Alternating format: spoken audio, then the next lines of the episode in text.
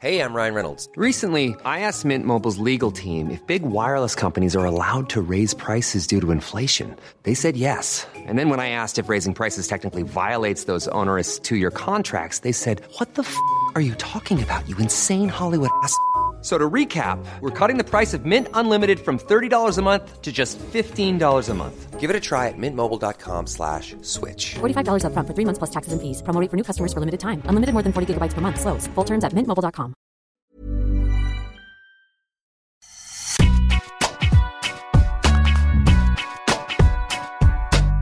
toutes et à tous, c'est le retour de Deep Impact, votre podcast tennis sur Eurosport. Je suis Sébastien Petit et je suis avec notre champion Arnaud. Arnaud Di Pasquale, comment vas-tu?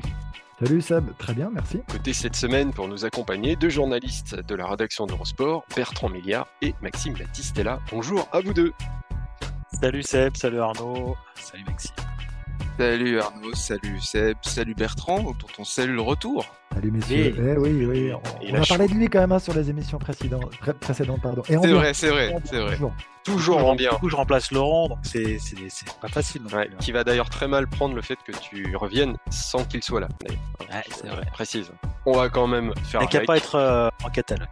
Alors, cette semaine sera marquée par le retour du, du patron. Novak Djokovic revient sur les cours de Dubaï pour Ah être pardon, aîné. que c'était moi. Non, c'est pas toi. Enfin, si, enfin, te- si tu t'auto-proclames patron, euh, ok, pas de problème, mais il faut nous prévenir avant par contre. Djokovic lui entraînera sa 378e semaine comme numéro 1 mondial. Ça va, Bertrand C'est c'est toujours pas toi Euh, J'ai bien plus que 378 semaines d'Eurosport. Donc, est-ce que ça sera une reprise en douceur pour lui? Est-ce que ça sera vraiment le cas? Voilà, direz ce que vous en pensez. De l'autre côté du globe, Carlos Alcaraz lui a fait un retour remarqué, un titre à Buenos Aires, une finale à Rio et une interrogation pour Acapulco. L'Espagnol en fait-il trop? C'est la question que nous poserons à travers une stat que nous a donné notre partenaire Jeu 7 et. Et enfin, nous aurons l'œil de Deep sur un joueur qui continue de grandir à 25 ans. Et oui, ce n'est pas donné à tout le monde, mais il faudra attendre la fin de l'émission pour savoir un peu plus là-dessus. Je vous rappelle que Deep Impact est à retrouver sur toutes les bonnes plateformes de podcast. Allez, je crois que les jours sont prêts, alors Deep Impact, c'est parti. Le patron est donc de retour. Non, Bertrand, ce n'est pas toi dont il s'agit, mais Novak Djokovic, voilà, qui revient donc sur les cours de Dubaï quelques semaines après le gain de son 22e titre en Grand Chelem, et avec en poche sa 378e semaine record dans la peau du numéro 1 mondial. Donc depuis l'Open d'Australie, il était relativement tranquille, comme d'habitude pourrait-on dire, jusqu'à ce retour pour se remettre en jambes à Dubaï, où il s'est quand même imposé cinq fois, mais seulement deux fois en six participations sur les dix dernières années. C'était en 2013 et en 2020. L'année dernière, il s'était pris les pieds dans le tapis face à Jerry Veseli, qui l'avait fraîchement cueilli en quart, mais c'était un moment où le Serbe entamait sa saison, faute de, n'avoir pu jouer en Australie. Et là, bah, Arnaud, le tableau est très intéressant. hein. Dubaï, il y a André Roblev, Zverev, Auger Aliassime et surtout Danil Medvedev, qui a enchaîné deux titres à Rotterdam et à Doha. Et aussi, petite blessure à l'ischio-jambier qui reste en l'air pour Djokovic. Alors lui, il n'a toujours pas voulu en dire plus. Mais bon, euh, Dubaï sera sans doute riche en enseignements. Non, alors, Joko, cette, cette année, je sais pas vous, mais moi, je, alors peut-être, je n'allais pas dire encore plus que d'habitude, parce que forcément, il ne laisse que des miettes, euh, ou très souvent, mais là, je, je- crois qu'il y a vraiment euh, cette volonté de dominer encore plus, et je le vois pas sur un tournoi comme celui-ci, euh, flancher, comme ça a pu être le cas l'année dernière, mais dans un contexte très différent, forcément. Là, il arrive quand même en, pleine bourre avec une confiance assez phénoménale. En regardant le tableau, bon, Matchak, euh, Grigspur, ensuite Ur- Urkac éventuellement, un Medvedev derrière qui, en effet, comme tu l'as dit, vient de gagner deux tournois. Mais euh, encore une fois, plus que jamais, j'ai le sentiment que si euh, il est euh, bah, bien physiquement et bien dans sa tronche, il, survole en ce moment vraiment le, tennis. moi, c'est vraiment comme ça que je le vois. Alors, combien de temps ça va durer? Vraiment, c'est aussi ça la question. Mais, euh, mais chaque victoire est bonne à prendre. Et Dubaï, il n'y va pas pour faire de la figuration, c'est certain. Hmm. Maxime, tu avais suivi ce qu'il avait dit la semaine dernière en marge donc de Dubaï. On s'attendait à des grandes révélations sur éventuellement une blessure. Euh, finalement, on était un peu déçus parce qu'il n'a pas dit grand-chose. Oui, oui, il a fait une conférence de presse pour euh, ne rien dire, presque, en tout cas. Non, il a, il a, en fait, il a, il a maîtrisé le, le temps médiatique comme le font les hommes politiques, mais on se demande un peu pourquoi il a, il a monopolisé un petit peu l'attention sans rien annoncer. On pensait effectivement qu'il allait dévoiler un peu plus les coulisses de sa, de fameuse blessure euh, lors de l'Open d'Australie. Il a choisi de ne rien révéler. Il en a d'ailleurs à peine parlé. Euh, il en a, plus parlé juste avant ce tournoi de Dubaï, euh, en, interview d'avant-tournoi, en disant que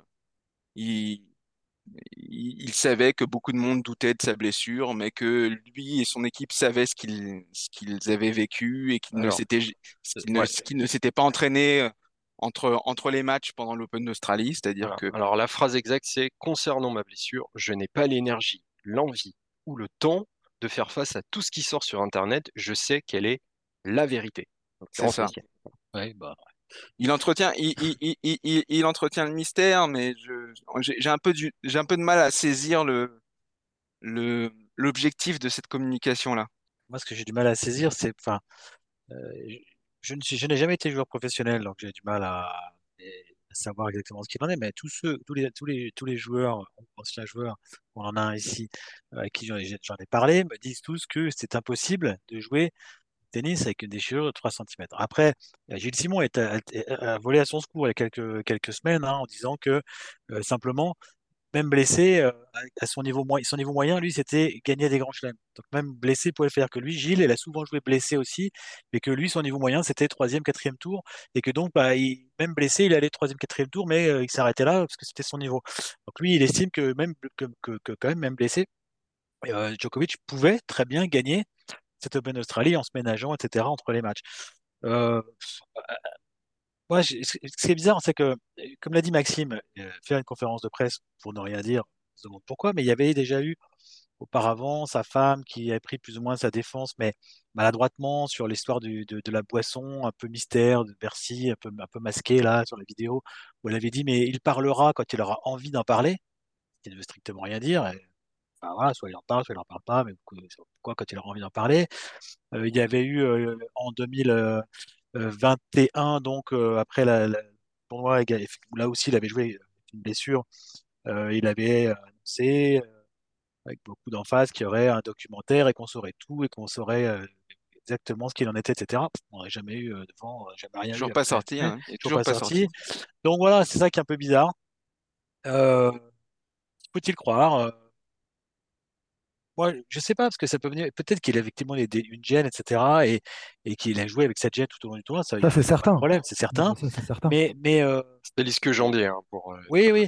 Mais il annonce une blessure qui, normalement, selon les, anciens joueurs ou les joueurs, euh, empêche de, de, jouer euh, à, ce niveau-là. Euh, meilleur des 5-7 en plus en 15 jours. Donc, c'est ça qui est un petit peu, un petit peu surprenant. En tout cas, c'était quand la fin de l'Open d'Australie? C'était euh, fin 4 semaines. 4 semaines. Ouais. Donc là, 4 semaines après, il est prêt en tout cas à reprendre la compétition, donc a priori en étant à 100%. Il a dit ah la blessure est guérie, je suis presque à 100% de mes moyens. Il, est.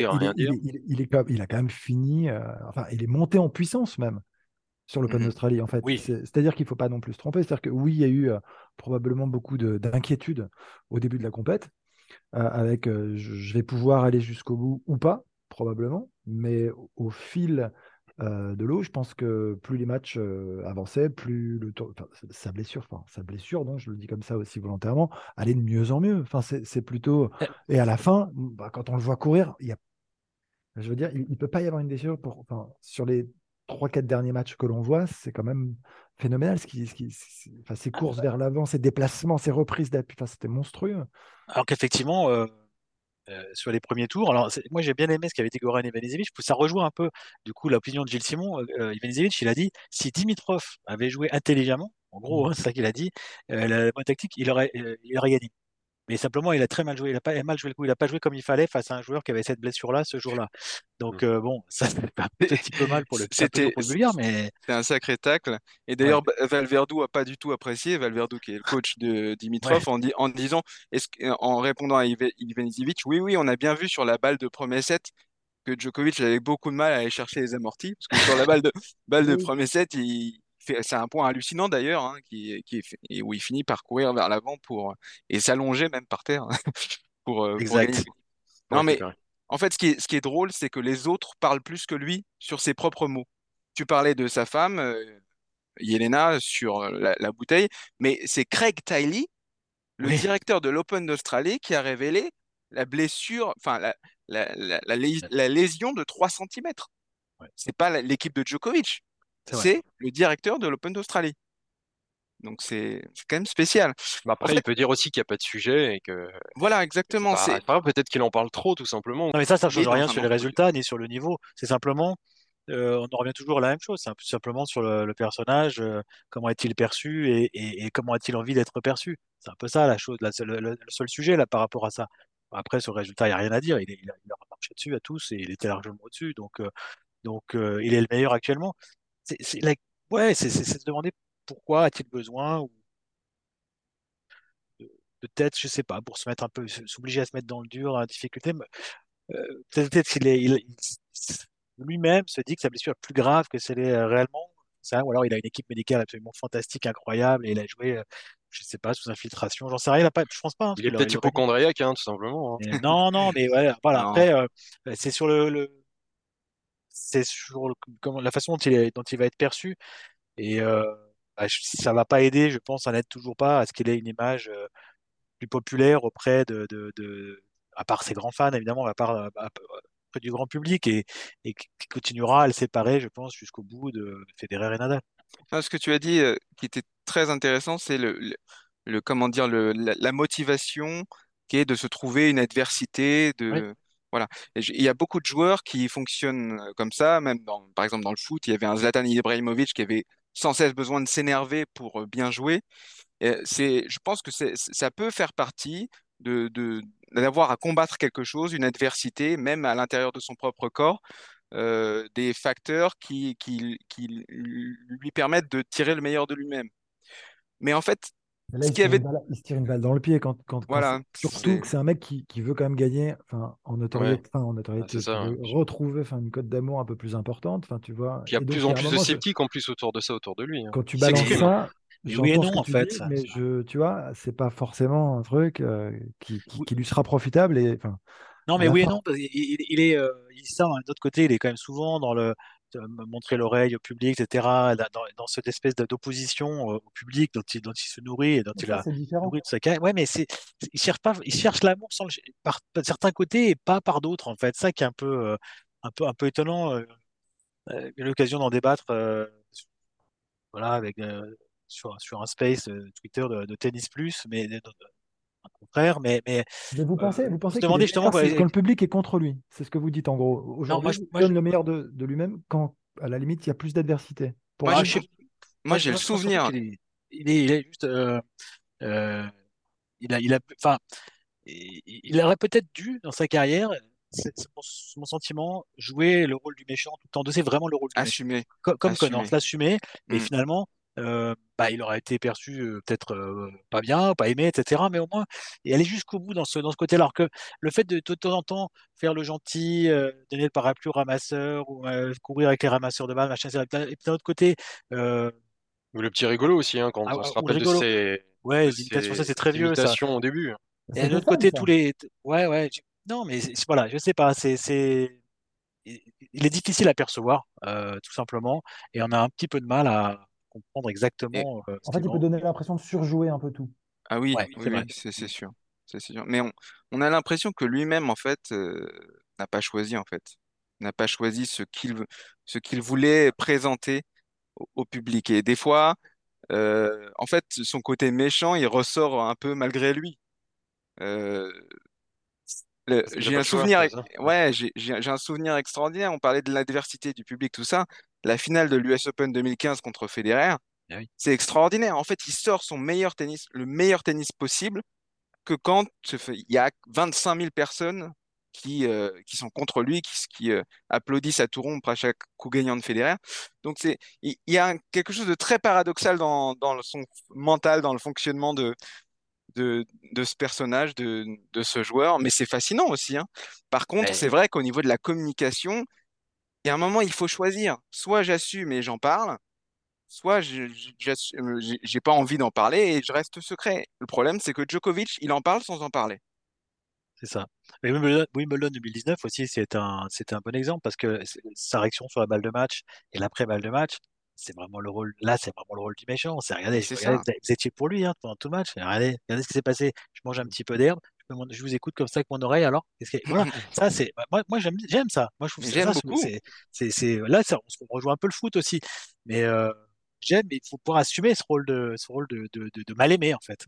Hmm. Alors, on peut être euh, sceptique sur, euh, voilà, sur blessé, pas blessé en tout cas. On peut pas être sceptique sur ses résultats. hein. Et effectivement, il est en pleine bourre. Il est à 17 victoires de suite depuis le Masters. 37 victoires en 38 matchs si on pousse, si on tire jusqu'à Wimbledon. Donc, seul Rune l'a battu en finale de Bercy pour le moment. Et s'il y a un joueur qui est chaud pour relever le défi, bah, c'est Medvedev quand même. Alors, on en a parlé un petit peu la semaine dernière, mais maintenant, il en est à deux titres coup sur coup. Il se remet à battre des top 10, enfin, en l'occurrence, Roger Aliassime, puisqu'il a battu deux fois ça ressemble quand même au moment parfait pour savoir vraiment où il en est. Arnaud, toi qui étais un peu sceptique sur le fait qu'il fallait qu'il fallait qu'il monte en puissance, là c'est Euh, le tournoi parfait là. Ouais, non, mais complètement. Bah, c'est ce que je, enfin, je reprends ce que je disais un petit peu au début. Oui, il y a Medvedev, ok, mais euh, est-ce que c'est suffisant? Tu viens de le dire, il vient de gagner deux tournois, c'est vrai, c'est beaucoup de confiance. euh, mais ces deux victoires sur Roger Aliassime, quand tu parles du top 10, bon, c'est c'est très bien aussi, mais on sait quand même que Roger Aliassime peut être assez inconstant. Et euh, est-ce que c'est suffisant? Euh, Medvedev, tu vois, dans l'état de forme de Djoko, je crois pas en fait. Je crois pas. Je crois que Djoko, de toute façon, aujourd'hui, on sait bien, il a les solutions contre tout le monde s'il est bien. C'est ce qu'on dit. En fait, pour moi, j'ai l'impression quand il est dans ce genre de, de, de- forme, d'état de forme, j'ai le sentiment que ça ne dépend que de lui. Voilà. Mais que de lui. C'est comme euh, Swiatek, euh, tennis féminin, c'est pareil. C'est-à-dire qu'à un moment, on en est à ce point, il y a une telle domination que dans tous les secteurs du jeu, ils sont capables de dominer leurs adversaires, de trouver euh, des solutions, euh, les clés à chaque fois pour, bah, pour réussir enfin, pour l'emporter, mais contre n'importe qui, hein, contre les bons serveurs, contre les bons relanceurs, contre euh, ceux qui sont plus attaquants, plus défenseurs, quelle que soit la surface en plus, parce qu'il y a une polyvalence quand même assez, assez extraordinaire. Donc euh, là, c'est soit il est un petit peu moins bien et ça va vite, ça va, mais si euh, sur les. bah, mais, peu importe, hein, c'est-à-dire que sur Matchak et Grispour, c'est-à-dire que, qui sont quand même des adversaires bien à sa portée quand même. Pas de match facile, mais c'est bien à sa portée. On sera fixé. C'est-à-dire que il va, je pense qu'il donnera le ton très rapidement et, on saura, euh, et on saura euh, dans quel, euh, dans quel état d'esprit il est sur ce tournoi à Dubaï. En head-to-head, en face à face, euh, Djokovic mène 9-4 face à Medvedev, mais il reste sur 4 victoires de suite face, face aux Russes depuis sa finale perdue à l'US Open en 2021. Et il y a eu une confrontation aussi en tout début d'année à Adélaïde. euh, Maxime, c'était une demi-finale, il a perdu 6-3, 6-4, mais est-ce que le match retour, s'il y en a un à Dubaï, peut être, pourra être plus disputé? Euh, je, je- je déteste euh, répéter euh, ce que, ce que disent mes, mes collègues, mais Alors, et, et- et- et un très estimé, plus que collègue, puisque un ancien joueur à la, à la réputation extraordinaire, qu'est Arnaud Di Pasquale. Non, mais ça dépendra évidemment du, niveau de, Djokovic avant tout. Euh, maintenant, il y a peut-être un facteur qui peut jouer pour Medvedev. C'est déjà ce que tu disais, Sébastien, c'est-à-dire il vient d'enchaîner quand même deux titres. Et donc au niveau de la confiance, il a plus de confiance qu'en tout début de saison à Adélaïde, je pense. Il, il est mieux dans son tennis maintenant qu'il ne l'était au tout début de la saison. Euh, et puis, l'état de forme de Djokovic, euh, il dit qu'il n'est pas à 100% physiquement. Bon, on verra sur ces deux premiers matchs. L'en- L'ennui pour, ce- pour ses adversaires, c'est que ces deux premiers matchs devraient lui permettre de, de monter en puissance. Euh, Matchak, je vois pas trop euh, comment, est- comment il pourrait poser des problèmes à, à Djokovic. Grig, Grig, Grigspor, c'est différent. Un- il est plutôt en forme. Il a fait demi-finale à Rotterdam. Il a gagné Pune en début de saison. Hmm. Voilà. Donc, Bon, alors on peut retourner pas? la question différemment. Alors, qu'est-ce que le, qu'est-ce que le jeu de Medvedev a de plus maintenant qui pourrait éventuellement mettre à mal à Djokovic?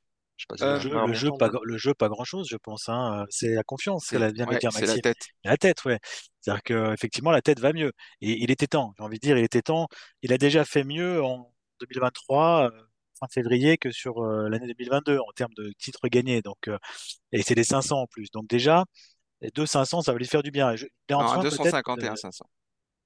Oui, c'est vrai que Ouais. ça, oui, on a, tu vois, on a la, on Doha est 250. Doha, c'est 250, mais c'est Mm. c'est plus fort que Rio comme tableau qui est à 500. Ça, c'est encore, Oui. ça c'est les aléas du, du calendrier. Mais euh, voilà, 250 et à 500, ben, il est, il est, euh, euh, il fallait, il fallait inverser cette tendance quand même. Euh, ça commence à faire un petit peu long, voir un Medvedev qui était un peu moins bon, un peu moins en confiance, à l'image de ses trois défaites au tie-break de troisième au Masters. Donc euh, ça c'est bien, c'est très bien, c'est très bien d'avoir des, des joueurs de ce calibre-là qui reviennent en confiance.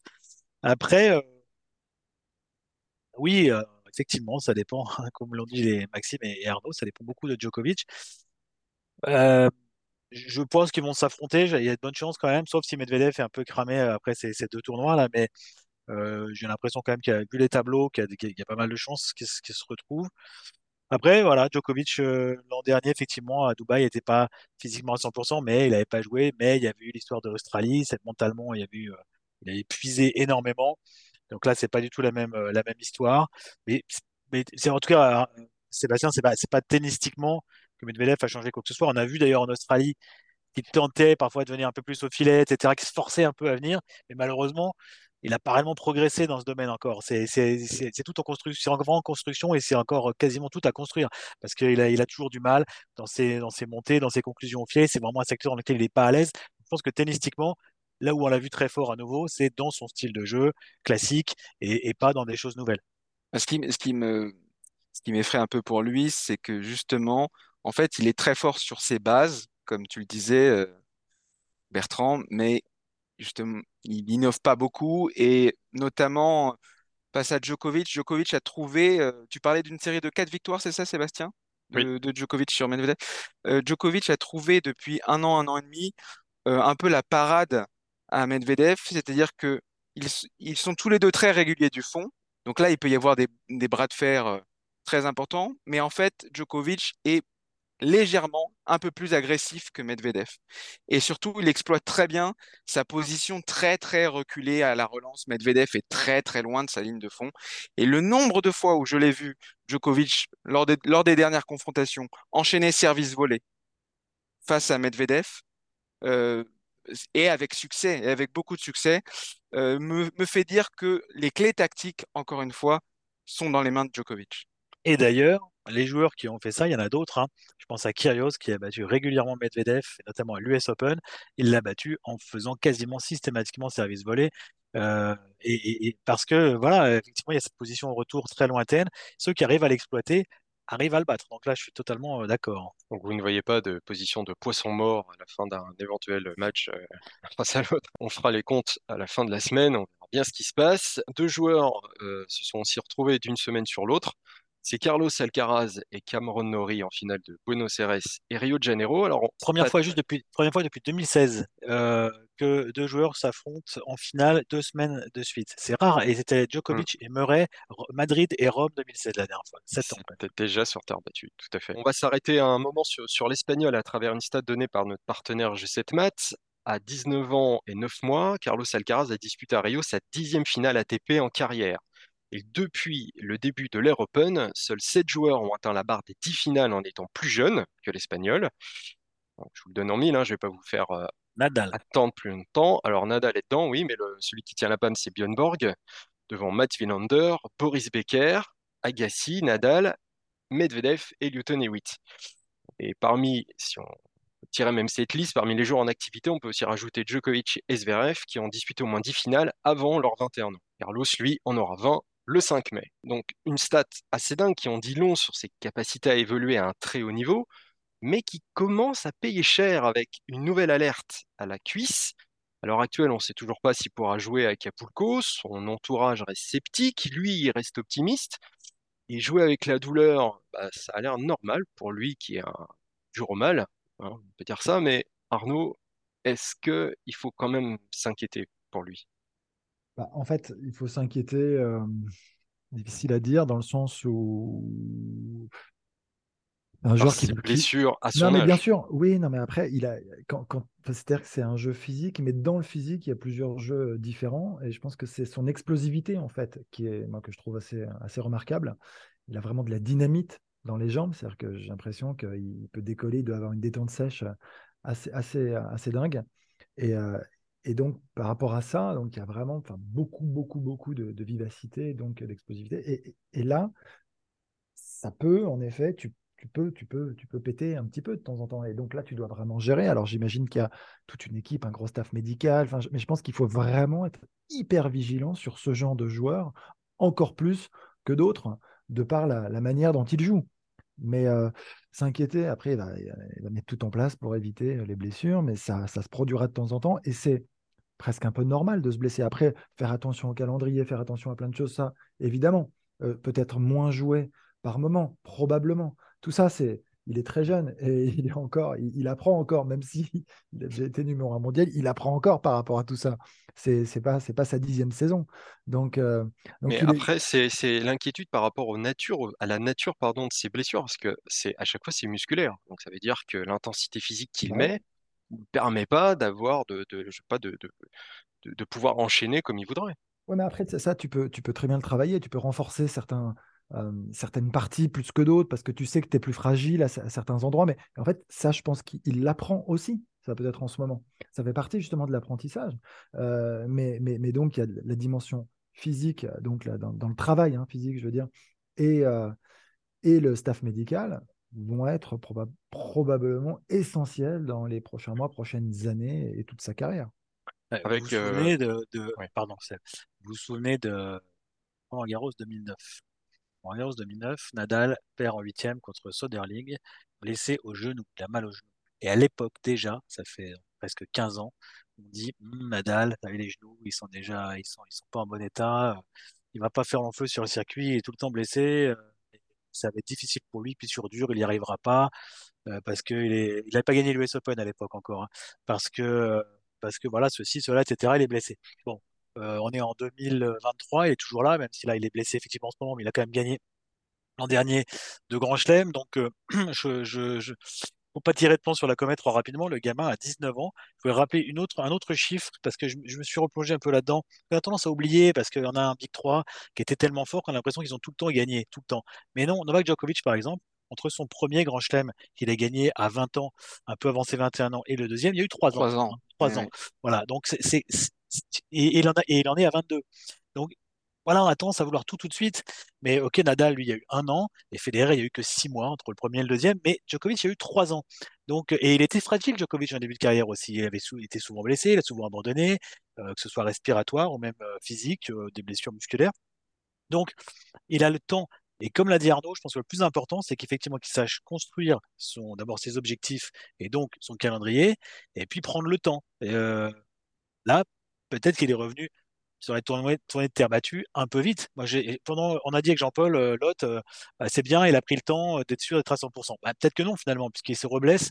Et là, maintenant, s'il est vraiment blessé, il vaut mieux qu'il fasse un pas sur Acapulco, voire peut-être sur euh, un Masters 1000, voire les deux, je sais pas, mais qu'il soit sûr de pouvoir rejouer à, à 100%. Ça, c'est important. Après, avoir une inquiétude réelle pour la suite, pas encore. Parce que là, ça, ça vous choquerait qu'il, s'il jouait à, à Acapulco Bah, cette semaine? bah, j'ai commenté Rio et donc oui, ça me choquerait parce qu'il a joué le troisième set sur une patte, vraiment. La preuve, c'est qu'il n'a fait que. euh, il a joué au bluff, hein, troisième set. Il a, il a, il il envoyé des parfums. C'était fantastique. Les trois premiers jeux sont fantastiques. Il a, il a, il a, il a mis son- Nori à, à 4 mètres sur toutes les frappes dans les deux premiers jeux du set. Bon, évidemment, on peut pas gagner contre un, un numéro 13 mondial, on peut pas gagner non plus un set en jouant tout le temps comme ça. Donc il a fini par sceller, mais il perd que 7-5 au cinquième. Il a été breaké, il a débreaké. Enfin bref, il y a eu un scénario de fou mais il était blessé, clairement. Il avait mal. Donc, euh, oui, ça me surprendrait vraiment, à moins que ce soit juste des, co- des courbatures, je ne crois pas. Je, ça, m'est- ça- ça me surprendrait vraiment qu'il qu'il enchaîne à Acapulco. Ce serait, là, par contre, je pense prendre un vrai risque. Oui, Ouais. je pense que ce serait dangereux aussi. euh, C'est la même zone, le même muscle qu'il y a un mois euh, qui lui a fait manquer l'Open d'Australie. Donc je pense que la prudence devrait être de mise pour reven- revenir sur cette finale. En effet, il faisait que il, il faisait que frapper sur chaque coup. En fait, le troisième set, c'était il pouvait plus trop courir, il frappait sur chaque coup. C'était extraordinaire. Il, il a fait un nombre d'am- d'amortis pas possible. Et, en fait, Il, a fait des points eh, exceptionnels. Hein. Ouais, encore euh, des, des violence que. de- dans les coups droits et dans les retours gagnants. Enfin, Il c'était a eu quelques passings assez, assez monstrueux. ouais. Exactement. J'ai j'ai- j'ai beaucoup de respect pour, euh, pour cette façon de faire, c'est-à-dire qu'il aurait pu abandonner. Et euh, c'est vouloir euh, faire gagner son adversaire aussi. C'est-à-dire que tu vas aller chercher ton titre, je vais pas te le donner, je vais rester sur le court et euh, sois capable d'aller chercher ton titre. Donc ça, c'est comme, comme, comme mentalité, j'aime beaucoup. C'est très nadalien, très fédérérien, qui a des Federer qui n'a jamais abandonné en cours de match dans un, dans, toute sa carrière, même lors de ce fameux dernier match contre Urkats à Wimbledon où il, prend un 6-0, hein, il peut plus bouger quasiment. Voilà. Donc ça, c'est très dans la mentalité d'Alcaraz, euh, je trouve ça assez, euh, chevaleresque et assez euh, intéressant. Maintenant, c'était prendre un risque aussi d'aggraver potentiellement la blessure.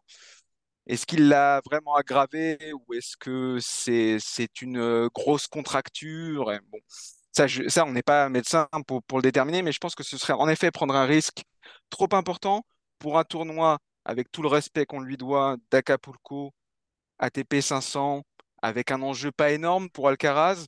Il y a plus d'enjeux déjà sur la tournée nord-américaine en mars pour lui parce qu'il aura pas mal de points à défendre. hein. Une demi-finale à Indian Wells, un titre à Miami, donc ça fait pas mal de points à défendre. Mais déjà, si, si imaginons qu'une semaine de repos suffise pour qu'il soit bien, il faut qu'il l'apprenne. Il faut absolument qu'il l'apprenne. Au niveau euh, protocole, Arnaud, euh, comment ça se passe du coup quand tu as une blessure euh, sur un tournoi? Est-ce que tu peux donner un certificat médical ou est-ce que tu dois Bah te faire oui. confirmer euh, par un médecin agréé par l'ATP? Ouais, ouais, tu- oui, je pense qu'avec un certif médical, c'est suffisant. Mais, euh, mais, mais le, su- mais le sujet, il- je trouve que ce que disait la Maxime, c'est quand même hyper, euh, hyper important, en effet, c'est de se dire euh, euh, que, il, a gagné suffisamment de matchs, il a retrouvé de la confiance, il a les sensations, c'était un peu l'inquiétude au départ, c'était de savoir comment il allait se sentir après euh, cette, cet arrêt euh, et après cette blessure. Donc euh, à son retour, voilà, il, je veux dire, tout va très bien.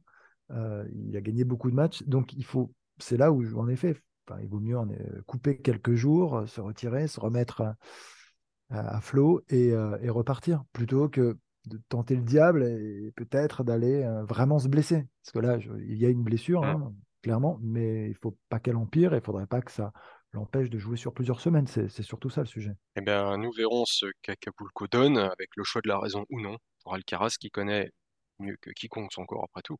Pour finir, euh, un petit œil de deep sur un joueur qui n'en finit pas de grandir à 25 ans. Et oui, il mesure 1m96 et il n'a pas terminé. C'est ça, sa croissance. Exactement. Taylor Fritz, euh, qui passe numéro 5 mondial, qui prend deux places au classement ATP. Il était septième, donc et top 5 pour euh, l'Américain. Et là, c'est toi, Sam, qui dit premier Américain top 5 depuis Andy Roddick. Eh oui, Andy Roddick en 2009, tout à fait. Donc, non, mais la question, c'est savoir alors, jusqu'où il va, jusqu'où il peut aller, euh, sachant que ben, les Américains, on, en parle hein, depuis longtemps de cette génération. Et c'est vrai qu'on se l'a posé cette question il y a quelques mois, quelques années encore. Je me rappelle, Bertrand, euh, Maxime, et, on se disait, OK, c'est super, mais maintenant, il va falloir vraiment une tête de gondole, euh, une locomotive. Donc, quand tu es américain, quand tu dois avoir une locomotive, c'est top 5, c'est au moins top 5 finalement, pour redonner des couleurs justement aux Américains. Et là, bah, est-ce que c'est lui? Est-ce que ça va s'inscrire dans le temps, sachant quand même, et là après je vous donne la main, qu'il y a quand même un petit Indian Wells à défendre? Hum, un petit peu, effectivement. Ouais. Alors, est-ce Déjà? qu'il a une bonne tête de gondole, euh, Bertrand, pour le tennis américain? Oui, oui, clairement. Bah, ça- en fait, il a fait une progression euh, très constante. hein. C'est c'est ça qui est intéressant aussi. C'est pas le joueur qui arrive d'un coup, ping, qui va, qui va jamais confirmer. Il a monté par palier. Il était obnubilé euh, par l'idée du top 10, ça, je peux vous le dire, parce que l'an dernier à Monte-Carlo, j'ai fait l'interview euh, après euh, son match contre euh, un joueur monégasque. Je je me souviens plus du nom. Il avait gagné, il avait eu beaucoup de mal. Euh, il avait gagné et en fait, euh, je lui disais. euh, bon, tu progresses, c'est maintenant top 10, euh, presque, et il était euh, almost, almost, vraiment, il était vraiment sur le presque, et on sentait que ça le, ça l'obsédait, quoi. Et il a dit tout le temps, il voulait, almost, il voulait vraiment, il voulait vraiment être, euh, être top 10, et hop, il a franchi ce cap. Alors après, je sais pas quels objectifs s'étaient fixés cette saison. Euh, il a gagné un 1000 aussi l'an dernier, bah, probablement peut-être justement le, le top 5. Il arrive quand même assez rapidement, parce qu'on est que fin février. Alors, dû à certaines circonstances. Un Nadal qui ne, qui ne joue plus à cause de sa blessure. Euh, on a eu un Medvedev qui a eu des, qui est en train de revenir, mais qui a quelques résultats aussi euh, moyens qui l'ont fait euh, perdre des places. Rublev qui joue un peu moins bien en ce moment. Euh, voilà, donc il, a, il, profite de tout cela pour, euh, pour gagner des places. Mais il y est, il y est, il est cinquième. Après, comparé à Roddick, moi je dis non. Pour l'instant, Roddick, elle était numéro un. Roddick, elle avait tous les jours le potentiel pour gagner les grands chelems, on le savait. Euh, il en a gagné qu'un. Il a gagné qu'un, mais il est tombé sur un Federer qui l'a privé de quelques Wimbledon, hein, parce que je pense que sans Federer, Roddick, il aurait gagné deux, trois fois euh, facilement euh, Wimbledon. Donc, euh, donc voilà, on n'est pas dans cette, dans cette, pour l'instant, moi je vois pas Fritz gagner un grand chelem. Honnêtement, c'est, je- je- on n'en est pas là. Donc c'est très bien en termes de classement pour les Américains. C'est une tête de gondole, oui, parce que c'est le meilleur joueur américain en ce moment et il progresse finalement plus vite que Tiafo, qui est, qui est plus irrégulier et qui a peut-être aussi un jeu plus, plus à risque. Mais, euh, mais de là à faire une comparaison avec des grands joueurs américains du passé, pas encore. Oui, on n'a pas dit Sampras. Hein. Ça s'arrête à Roddick puisque c'était le dernier. Mais bah, je, je- ah ouais.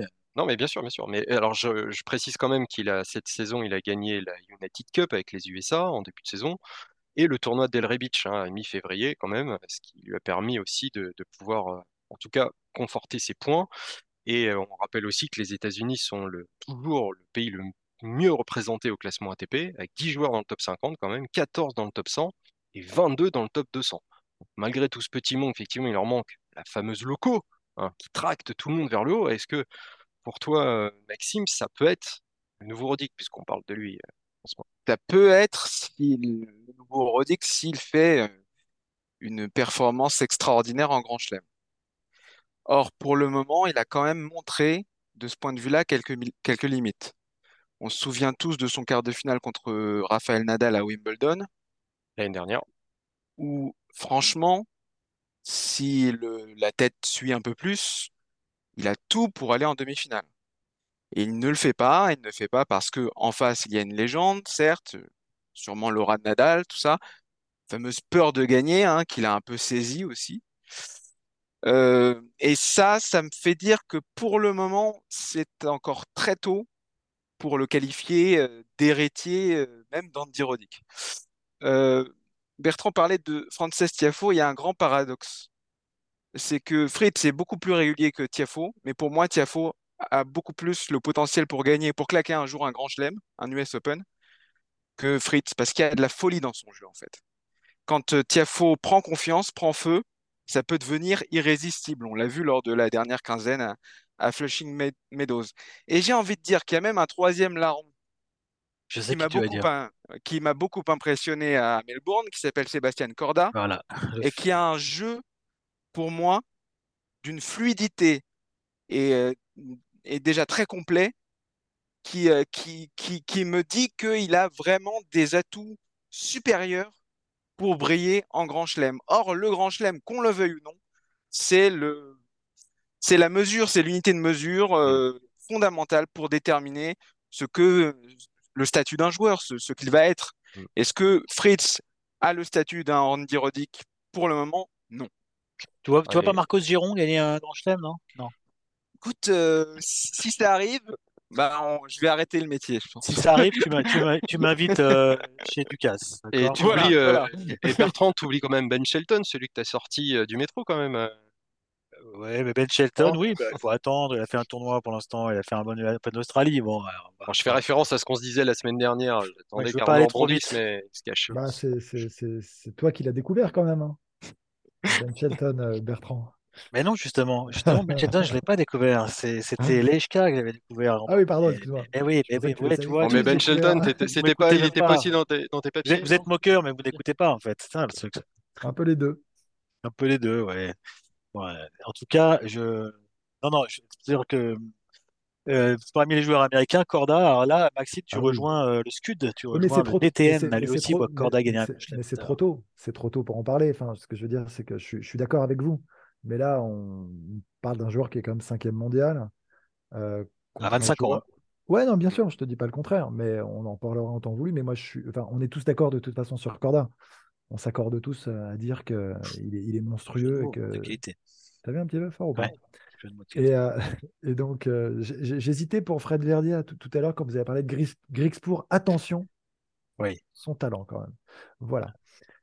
C'est tout. Bah Mais, oui. oui, non, euh, le Corda, alors juste par contre, il faudrait quand même en savoir un petit peu plus sur sa blessure au poignet, parce que les Ouais. blessures au poignet, Ouais. Ah, ça me fait ouais, peur. Hein. bon signe. hein. La dernière, la dernière en date euh, sur euh, deux grands joueurs, Nishikori et Tim, aïe aïe aïe. Et puis même un Del Potro a souffert le martyr du poignet aussi. C'était Ah oui, tu es terrible. blessé de partout, mais, mais Ouais, mais c'est c'est ce qui est, c'est ce qui a le plus brisé sa carrière, j'ai envie de dire, les poignets. C'était au moment où il était, où on se disait qu'il pou- pouvait jouer la place de numéro un mondial que les poignets ont lâché. Mais C'est- Tim, c'est- pareil, hein, et euh, c'est une, grave blessure qu'il a eue et on voit qu'il a, il a vraiment du mal, plus que du mal à revenir. J'espère vraiment pour Corda que c'est moins grave que ça et qu'il va pouvoir euh, revenir, parce qu'en plus lui il est vraiment jeune, donc ce serait, ce serait dommage. Et on répète, euh, Arnaud le, le soulignait tout à l'heure, mais c'est vrai que le point d'orgue, euh, la saison de, de Taylor Fritz, ça aura sa, sa défense de son titre en Masters 1000 à Ouais. Indian Wells, parce que mine de rien, il a 1000 points en défense, qui s'était imposé l'année dernière. Il avait d'ailleurs battu Rublev et, et Nadal. Et sans ce tournoi à défendre, il risquerait aussi de dégringoler aussi vite qu'il est monté. Exactement, c'est un numéro 5 mondial en sursis en fait, euh, notre ami Taylor Fritz. Il a, pendant deux, deux, trois semaines, il va l'être. Maintenant, il va falloir être capable de défendre Indian Wells, qui, ce qui s'annonce compliqué. Et donc, il faudra qu'il batte des top 5. hein. Il n'y a pas à réfléchir, hein, puisque maintenant il est top 5, il faut qu'il batte ses, ses égaux. On- tu avais Ouais, souligné il est- Wimbledon.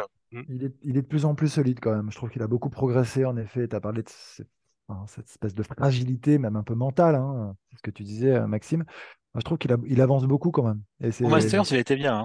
il, avance, hein, il, il est, il est vraiment meilleur. Il- je trouve qu'il y a quand même de moins en moins de failles. Euh, tu sens un joueur beaucoup plus solide, beaucoup plus costaud, euh, voilà, qui arrive vraiment à maturité. Donc, euh, oui, il va, il va les perdre. Bon, enfin, et on n'en sait rien d'ailleurs. Peut-être que Non, il va on peut-être il va aller peut-être au bout, on défendre n'en ça sait vaut rien. Il y a des gros points à perdre, c'est vrai, mais derrière, en tout cas, il- je veux dire, il, il regagnera plein de matchs parce que il est bien installé. Aujourd'hui, euh, c'est pas le fruit du hasard, il y a du travail derrière et, euh, et on, on le sent même assez serein. Mais disons que la, la grosse incertitude pour moi, c'est le les tournois de Grand Chelem. Mm. Et en Australie, il m'a vraiment déçu. Je, je le dis clairement, il m'a déçu. Je pensais dire, qu'il a, il, il fait, il a, il a fait quart de finale à Wimbledon. Il était justement sur une très bonne série avec le Masters dont tu parlais là. J'ai été déçu euh, à Melbourne, vraiment. Et là, il est donc actuellement cinquième avec 3660 points. Il y a quasiment 2000 points d'écart avec le quatrième mondial. Donc, euh, il n'est pas prêt encore de, de- de monter au-delà. Mais juste derrière lui, il y a Rublev avec 3400 points, donc 150 points derrière lui. Et Medvedev qui le suit aussi très près. Donc, effectivement, Indian Wells et Miami, ce sera très chaud. Deux petites choses pour finir. Je vais découvrir Thomas Machak avant Arnaud Di Pasquale dès aujourd'hui face à, Djokovic. Et puis, on parlait du tennis américain. Je ne sais pas si vous avez vu Steve Johnson jouer l'autre jour contre Manarino, mais alors Steve Johnson se rapproche maintenant beaucoup d'un physique Big Lebowski. Il, a, plus le physique du joueur de bowling ou de fléchette que du joueur de tennis, malheureusement. Euh, L'air, il est tombé à la 132e place mondiale. Et Il avait, un- il, il avait la moustache de Mario à un moment, non? Il avait la moustache toujours- surtout de- du flic dans Scream. Ah oui, Euh, oui, oui. David Arquette, il lui ressemble un peu Ah d'ailleurs. oui, Mais, mais là, euh, là c'est même plus David Arquette, hein, c'est plus Ah, euh, Un, retour très en forme de Bertrand hein, sur cette émission. Bravo. Mais je pense qu'il Ah, était très important. on Ces deux dernières infos étaient vraiment primordiales. Bah voilà, et ben on va terminer là-dessus, ce sera le mot de la fin. Merci messieurs, Deep Impact c'est c'est terminé. Cette semaine, bande de vénères, vous pourrez suivre sur Eurosport deux tournois ATP 500, Dubaï et Acapulco, en parallèle du tournoi de Santiago au Chili, un ATP 250. Euh, ah bah écoutez, n'hésitez pas à nous laisser des messages, nous noter hein, sur les plateformes de podcast. Nous on se retrouve la semaine prochaine et en attendant, n'hésitez pas à aller taper la balle. À bientôt. Ciao, Salut, ciao. Salut à Ciao. tous.